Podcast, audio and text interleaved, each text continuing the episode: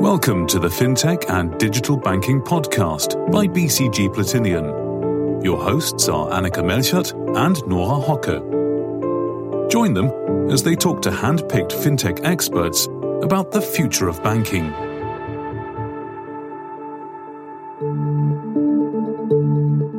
Hello, and a warm welcome, everyone, to today's episode of the FinTech and Digital Banking Podcast by BCG Platinion. As always, your hosts are me, Nora, and Annika, who's sitting right next to me. Hi, everyone. With us today, we have Tobias Auferoth, the CFO of Upvest. Upvest offers investment as a service as the first European investment API, which brings together everything that's required to offer investment products, for instance, for websites and apps. It empowers financial institutions with a modular, scalable, and accessible API. And interestingly, it's backed by some of Europe's largest tech VCs. So if you've already heard of um, Notion Capital or Earlybird, you probably know who has funded Upvest. In addition to this, some of the well known fintech entrepreneurs in Germany, for instance, the founder of N26 or the founder of ServiceNow, also have their stake here. Hi, Tobias. Great having you here today. Thank you very much for having me. So, since not everyone might know what kind of service you're offering when we're talking about an investment API here, how would you explain your business model to your grandparents? So, the problem is pensions and savings are not what they used to be. For my generation, we cannot rely anymore on our pension to get through the retirement years. And this means people have to build their own wealth and You've seen in the last one and a half or two years, this has already started. So we have seen a tremendous investment boom. And for these providers of wealth products, it's very difficult to serve these new types of customers with the outdated and fragmented infrastructure we have currently in the securities space and in the investment space. And that's why Upvest is building a state of the art API, a new infrastructure to serve a category and basically enable any business to offer securities to anyone. So, for example, Zalando could offer securities to their end users, to their shoppers, by, let's say, topping up a purchase of shoes with securities, ETFs, etc. So this is our business. We are building this category leader for the investment space, a little bit comparable to, let's say, Stripe for payment or Mambu in the banking area. And yeah, that's what we are working on. It's a B2C model. So we are partnering with, let's say, businesses, websites, can be neobanks, of course, can be neo brokers, fintechs, and we enable them to offer these services to their end users. Yeah, sounds super cool. As you just mentioned, like you are comparable to, for example, Stripe or Mambu. I would really be interested is there something already similar to what you're offering? Who would you consider your competitors and how do you differentiate from them? Yes, so especially in the US, there are some role models already. So we have Apex Clearing in the United States, and we have a company called DriveWealth, who has been offering this kind of infrastructure already for several years. In Europe, it's still very scarce in terms of competition. So no one really has a full stack offering here yet. Of course, uh, some companies are working into this direction and there are some traditional incumbents.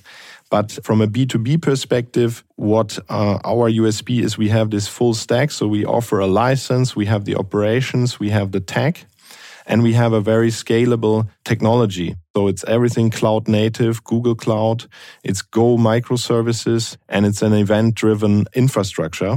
And the ambition here is that we offer 100% automation, which the incumbents cannot offer. And thirdly, it's a very modular setup that we offer. So you can access all asset classes, both crypto and the new securities, so stocks, ETFs, etc. So it's really a comprehensive offering, and you can have several use cases. You can have several countries later on, and therefore it's very modular and it really fits better for the needs of the modern fintechs, let's say. So you just mentioned that you have a cloud native tech stack basically and the modularity of your services, like several factors that drive your business model.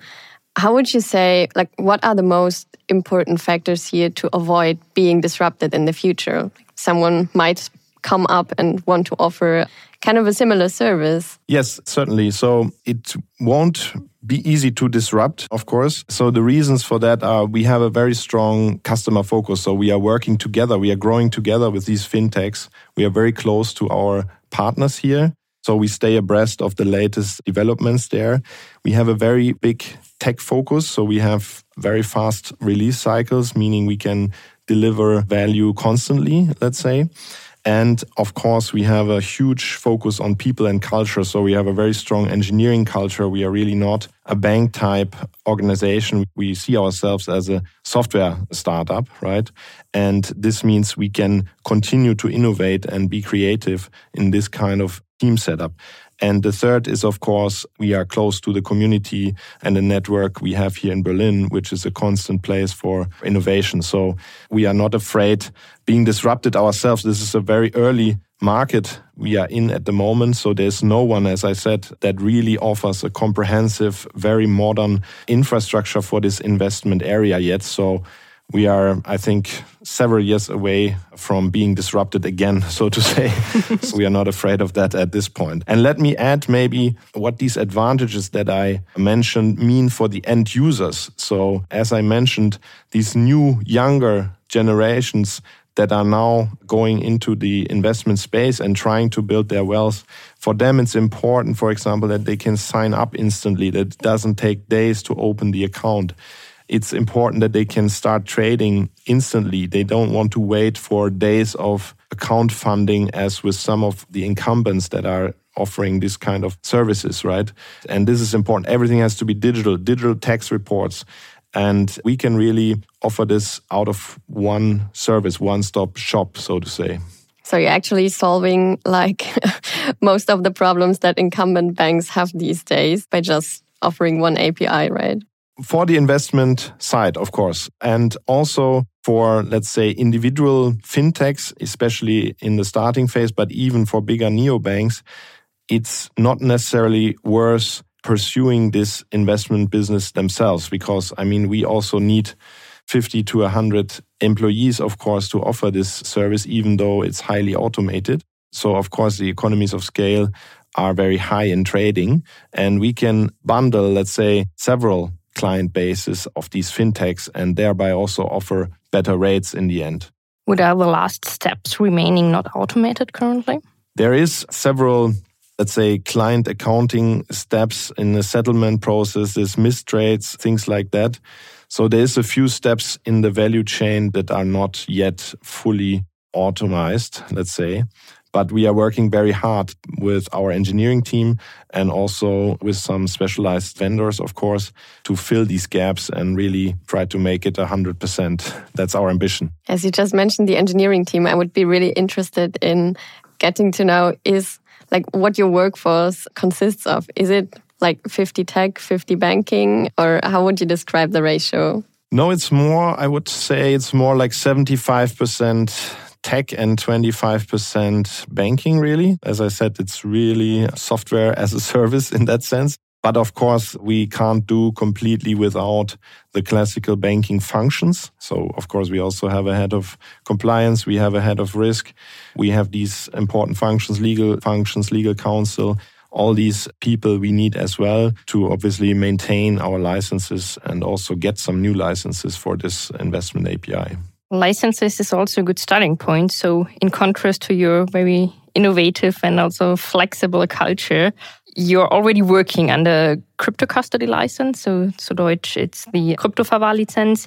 And you're now in the process of obtaining also called Wertpapierhandel license. Yes, that's totally correct. So, let me maybe tell you the, the history a little bit here. So last year in March, we decided for the first time that we want to be licensed. Before that, we were actually so-called non-custodial wallet provider. And in March, we decided that we want to really be under the supervision of the German authorities. And we used the grandfathering offering as we were already offering this crypto custody service for a few years, basically since 2018. We were able to make use of this grandfathering rule, meaning we suddenly became an, a financial institution from one day to the other, essentially.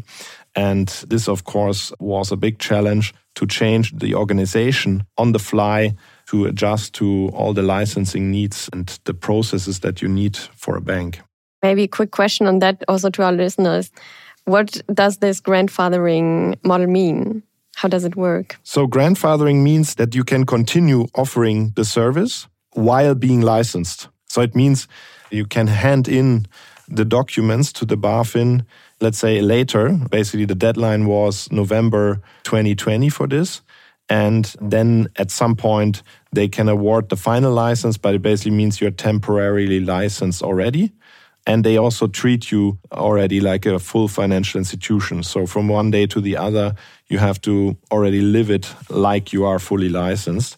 And that's what we did. And then this January, we added at least five more licenses to the stack, as you mentioned. So we are on our way to become a full securities trading bank, meaning this is a principal broking license, investment broking, contract broking, prop trading, and safe custody business. Those are the, let's say, core licenses that we have applied for in the beginning of this year to be able to offer this investment API that we talked about. And this includes crypto and classical stocks, ETFs, and let's say fund shares. What would you consider is your key challenges regarding the licenses here, especially when it comes to the process here in Germany? Yeah, and maybe also, I mean, you mentioned you're running on the public cloud, on Google Cloud. Did you like experience any challenges with regards to that? Were the regulators more strict in examining you? Yes, definitely. So for a small fintech, there's a lot of challenges around the licensing process. So of course you have to step up your game with a lot more documentation than you would normally probably write down in an agile startup. But on the other hand, we see it quite positive, to be honest, because on the other hand, it's really also a chance to get fast credibility, right? If you manage to get these licenses in the end, then you're basically on par with some major banks or bigger players and you get respected in the market and by your clients. So for us, it's more like a chance to prove ourselves, to hand in, let's say, all these applications. It's several thousand pages actually of application work that goes into this. And indeed, there were some interesting questions around Google Cloud. Of course, this is probably one of the first institutions that runs fully on Google Cloud. I think Amazon Web Services was there before. I think N26 is running on Amazon, uh, if I remember correctly. But uh, we are one of the first, surely, that rely on Google Cloud, and this triggers a lot of questions in terms of outsourcing, controlling, and these kind. Yeah. Maybe one question on Google Cloud, as we are already talking about it. Why did you decide for that platform? instead of AWS, for example? For us, so, and this is also something that distinguishes us from incumbents or competitors, maybe. So, we are very outcome focused. For us, we want to use the latest tech stack that any normal other software startup would also use, right? And this is clearly Google. And also, Google has made some efforts, as far as we know, in terms of security and regulatory compliance in Germany. So they have also advanced themselves significantly here in the past years. And for us, it's simply the safest and most stable provider on the planet, also for our crypto custody business, where we are storing private keys, right? So we need a certain level of security and usability here. Yeah, yeah interesting. I mean, also looking at the Google platform, they, of course, offer a huge load of emerging tech services also, in addition to maybe the standard platform or infrastructure services. Is there anything in particular, if you look maybe like, like five years ahead in the future, one, one technology that you consider key for your business? Well, we are still very big believers in blockchain, of course, even though we are now moving into more classical areas like classical stock trading. But in the end, we still believe that significant parts of the securities infrastructure will run on the blockchain versus a currently centralized settlement and custody process. So we think there will be a decentralized global ledger at some point, and people are still very much working on this all over the world. And also, if you look at the issuances of security tokens that we have been storing in our crypto facilities, these will certainly pick up as well at some point. So we still think blockchain can help Uh, to automate, as we discussed earlier, certain processes in the securities value chain. And you're already prepared for it. we are definitely prepared for it as we already started our crypto business in 2018 or even 2017, to be honest. And therefore, we are really in this lucky situation that we can offer both worlds to the end users. And the end users are definitely, as far as we know from our B2B partners, they are asking for this also because for them, also the outcome matters, not what type of security they are buying. A security token can have the same financial reward than any other stock or bond, right? So you already mentioned that there are some flexibilities you have compared to some of the larger players since you're very flexible startup still. Is this something you would say established players can learn from you, both from a product view or as from an internal culture view here? Yes, surely. So, first of all, it's really the point of modularity. So, build modular tech solutions is the key word here. So instead of a big monolith that cannot be updated and adjusted anymore, we are doing everything with microservices, which means you can grab certain parts and update or extend them. Whereas if you're an incumbent organization, you're usually sitting on one big stone, let's say, that you can hardly adjust to new needs. And this is definitely the biggest point. We have these loosely coupled microservices, and that's much easier to handle. And then, of course, the point that we are cloud native. This is also a big advantage. 24 7 access, open architecture. It's much cheaper, much more open. And then in the end, of course, our focus on the user journey. This is also something some of the bigger players are ignoring. So we always start with the user experience and then we work backwards to, let's say, fulfill technical and regulatory requirements, but never the other way around. And this is especially important for the younger generation that we talked about in the beginning. They are super focused on, let's say, the app usability. And since we want to be embedded everywhere, it's super important that this user journey doesn't crack somewhere. And this is something that I think established players have not always focused on because they got too hung up with regulatory requirements and maybe even old school technical requirements as well. And then also, just like our tech, we have totally decoupled teams also. So we have a pretty decentralized team structure as well in the blockchain mode, so to say. That's also how we are working. So we have cross functional, decoupled teams. And this is also something that makes us successful.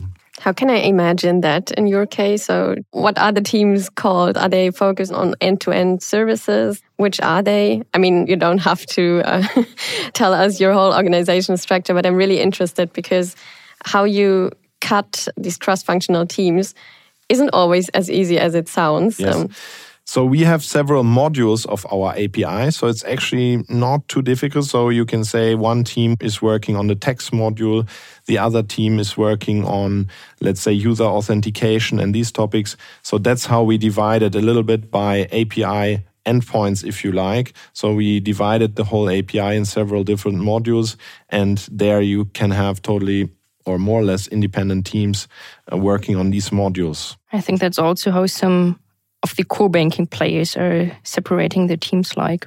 So, to, to summarize, you would say your recipe for success are flexible microservices, a cloud native tech stack, great customer journeys, and then cross functional teams, right? That's a very good summary indeed, yes. Yeah. I find it actually quite interesting that even though you are a B2B player and you're kind of just in the middle layer, you're still focusing on user experience and not that of your like tech user or the, the bank that consumes your API, the fintech that consumes your API, but really like their users. Totally. I mean, we also have customer success teams for our B2B clients, of course. But indeed, our main concern is to make their end users happy. And if we make their end users happy, then usually they will allow us to grow with them and to adjust, let's say, to the challenges that they will be facing in the future. So, I mean, you just mentioned the future, and you already kind of indicated that your bet for the future is definitely blockchain or decentralized finance as well. I'm really interested, like, also on the broader picture of how you envision financial services in, in five or maybe even 10 years. Will it all be micro providers that, that really just offer a small range of the financial services landscape? Or will it there actually be like a consolidation again, where a few big players in the end stay in the market? Right now, we are definitely on the track of, let's say, isolated functions because startups usually pick one area and optimize or automate this one area and make it very good. So currently, it's definitely this untangling going on. But of course, in the future, someone could buy several of these startups and bring that together again. But I believe that in general, let's say banking will be embedded everywhere. So, of course, nobody is going to a branch anymore. That's a long time ago. Branches are closing everywhere. But even the digital app, the banking app that you have on your phone now, might disappear and be replaced by, let's say, native solutions. So, when you're driving your Uber or getting your Gorillas order, then somehow you can top it up in the end with a roundup function to invest in securities. Or let's say miles and more card, right? You're getting a cashback that you can convert into securities immediately. Things like these. So these use cases, there's so many use cases that you can imagine, or what we call contextual investing. So basically you are surfing some comparison website or some media websites and not only you can read about companies or investment strategies, but straight away you basically click the button and you invest. So it will really come together. And you see this already. Many consumer facing startups in the US, they have already added financial licenses. And I think many of them have partly become fintechs already. And also in the e commerce area, Shopify and Amazon, they are giving out loans to their B2B partners. So it doesn't look like a bank anymore in the future. You have a different point of sales also for investments, especially. And that's why we are also saying, or our motto is okay, make investing as easy as spending money, right? And when you're spending money, when you go to Starbucks, you don't necessarily think about it. And this time, hopefully, or next time, you can top it up with some ETF orders. That's actually quite a cool vision. I'm just wondering also, like looking forward and imagining that there are so many points of sales that you cannot really control the endpoints anymore. Does that incorporate also some kind of market risks, for example, looking at the recent developments of the Robinhood traders and GameStop, for example? If you have even more distributed endpoints where such things come from, isn't it even more difficult to kind of control it? Uh, certainly, as you mentioned, there was some mass behavior happening in the US and also Europe recently. I mean, we are talking about micro investments in many of these cases, right? And that's also a very specific use cases that we are offering, which is called fractional shares, so that you don't have to buy the full share, but you can buy one euro Amazon share, for example. And I don't think I mean, it's still a licensed environment. All of these points of sale have to be monitored from a regulatory point of view. So I don't think it will spiral totally out of control just by changing the point of sale, in my view. I mean, we are heavily monitoring our API, so to say, and you still have local regulators watching this, just like it happened also with GameStop in the US. And I don't see a big risk here in terms of volumes also. Okay, so Zalando, if they offer securities via their website, wouldn't have to care for regulation at all. It's all incorporated in your services. That's this full stack that I talked about. So the license is included and of course operations and tech as well. So that's exactly our offering. That's why, of course, currently we are mainly talking to B2B partners that are licensed institutions themselves. For example, even the neobanks that don't have a brokerage offering yet. Even for them, it's interesting to implement our API because they don't want to offer this very complex securities services themselves and also they get advantages in terms of trading and cost in the end. But in the future, we will talk to more probably non licensed players. And for them, really, it's the full suite, and they, they don't have any financial license necessarily. Now, every time I will shop on Zalando, I will think about this future business model. Great. So thank you very much for your time here. I'm really curious how how we will end up in maybe five or even ten years. Yeah, I've got a feeling that there are exciting times ahead. thank you very much for the invitation. Now, back to our listeners out there. Did you enjoy this episode? Let us know what you think. You can find our email address in the show notes. And of course, Make sure to not miss the next episode and follow the FinTech and Digital Banking podcast here. Bye. Bye.